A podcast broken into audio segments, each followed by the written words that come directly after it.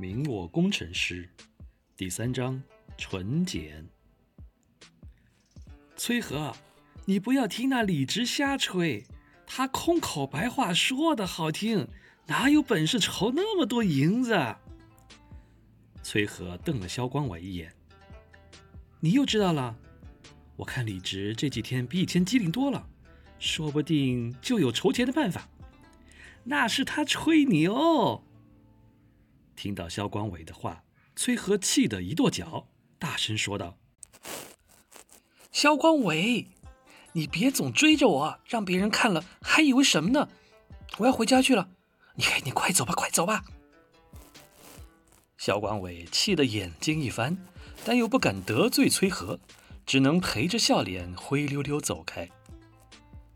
李直走出了东城井边坊，在东城横大街上随意走着。虽然街上的卫生情况很差，行人也大多瘦弱矮小，但路上也有不少华服商贾、运货马车。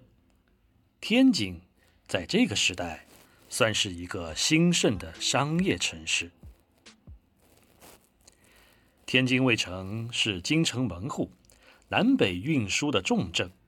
南北货物若是走海路，天津卫城北面的海河是海运入京必由之路。若是走漕运，在天津卫城城外西北面就有沟通中国南北的京杭大运河。京都和北方军需的粮米，全要依靠南粮北调。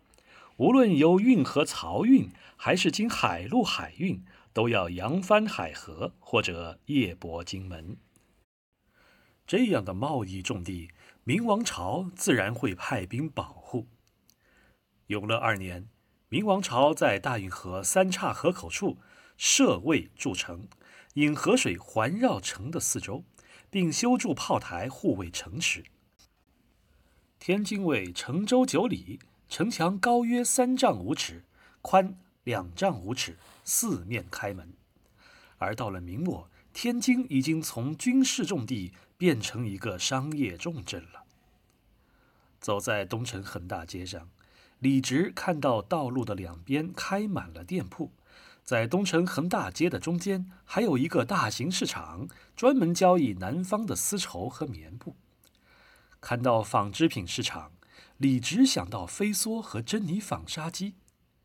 李直倒是会做这些简单的纺织机械，但是这纺织工业。投资大，回报慢，显然不能解决李直家现在的当务之急。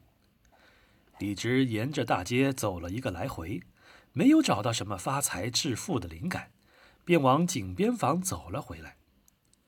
走到井边坊的地段，李直看到街边有一个面食店，看到那面食店门口堆得高高的雪花馒头，李直停下了脚步。看到这些馒头，李直心里一喜。暗道：“这些天自己怎么就没注意这白花花的馒头呢？不是李直想吃馒头了，而是做馒头需要纯碱发面，而纯碱是造化反应的关键原料。换句话说，既然明末有馒头，说明明代就有纯碱，李直就有了做肥皂的重要材料。李直心头大喜，暗道自己的第一桶金子。”就要从这纯碱身上赚。李直走进了馒头店，大声叫道：“小二，来啦！”听到有人叫唤，一个戴着小帽的堂官迎了出来。等他看清了来人是谁，脸上一乐：“李直，李大公子要买馒头还是吃面啊？小店可不能赊账啊！”那店小二他认得李直。知道李家现在欠了一大笔银子，经济困难。他是一个势利眼，见李直进了面食店，他就以为李直是不顾家里条件要在外面吃喝，便起了讽刺的心思，把李直叫做李大公子。最后一句不能赊账，更是赤裸裸的讽刺李直没钱还要进店。所谓墙倒众人推，鼓破众人锤。李直现在家里有难，这些势利眼自然不会放过落井下石的机会。李直不和他一般计较，把手往脸上抹了一下，侃侃说道：“陈德玉，你莫要胡说，我不是来吃东西的。你店里的纯碱是哪里买的？你带我去买点来。”那店小二本来以为呆呆傻傻的李直会被自己讽刺的张目结舌，没想到却被李直教训了一句，不由得愣了愣。半晌，他才大声说道：“什什什什么纯碱啊？我我们没有这东西。”李直指着馒头问道：“你们没有纯碱，用什么发馒头的呀？”小二撇了撇嘴，说道：“那个，那个叫碱面。李大公子，你问这个做什么呀？”莫非你也要开馒头店？原来你们叫做碱面，我不开馒头店，我要这碱面有用。哎，你便告诉我你哪里买的？北大街买的。北大街哪里呀？你带我去一趟呗。那店小二眼睛一翻，不屑说道：“啊，我这忙着呢，没空陪你玩哈。李直，你不吃面，你就别站在店门口堵路了啊，其他客人都走不动了。”那面食店一共就一个客人在那里吃馒头，哪里有人走动？李直知道这小二市井习性，那是无利不起早啊，便从怀里摸出三十文钱出来，笑着说道：“你带我去买了碱面，我给你三十文。三十文钱不算很多钱，这年头一斤米面，也就是面粉，要十文钱。”而在李直穿越前所在的后市，便宜的面粉才三块多一斤。换句话说，三十文钱也就相当于后市的十块钱。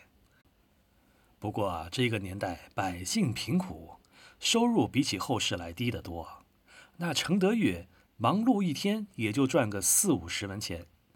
此时看到李直手上的铜钱，他眼睛里就放出光来，一把把铜钱接了过来，笑道。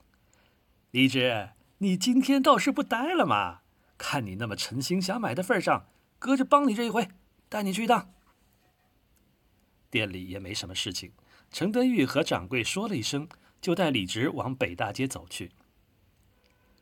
天津卫城商业繁荣，哪怕是小巷子里的住宅，也都没有邻巷店铺，而且往往是一个街坊的店铺，全都经营一类东西，比如。真市街全都卖针，锅店街全部卖锅，李直家所在的井边坊就全部经营南洋番货。程德玉带着李直走了一刻钟，在北大街里面找到一个经营南北杂货的街坊，在街坊里找到一个不起眼的店铺，程德玉往那儿一指，说道：“便是那家店铺了，啊，我回去了啊，你自个儿去买吧。”程德玉不知道李直要买碱面做什么，但他估摸着李直家迟早要破产，到时候便是无家可归的流民。这样的人，他程德玉不会结交，所以他懒得和李直多说一句，指出了店铺位置便要走。李直也不留程德玉，自己走进了店里，看到一个老头坐在店里打瞌睡，便大声说道：“我买四斤碱面。”听到李直的话，那半睡半醒的老头吓了一跳。不过他虽然从梦里惊醒，做事却不含糊，马上答应道：“我这卖的是襄阳矿里挖来的上等碱面，四斤要七十六文。十九文一斤的纯碱不算贵，纯碱的价格不贵，做肥皂的成本就不会高。”李直心里高兴，笑了笑说道：“掌柜的。”我买这么多，你给我便宜些。那最少也要七十二文。李直这才从怀里摸出七十二文钱，交给了老头。那老头慢悠悠从椅子上站起来，从一口大缸里舀出几勺白花花的粉末出来，在秤上称了称，高高的秤尾恰好四斤。老头用一块福建厚纸把纯碱包了起来，用绳子系上，包装的和中药似的，这才交给李直。轻松买到了纯碱，李直满心欢喜，提着四斤纯碱走出了这个街坊。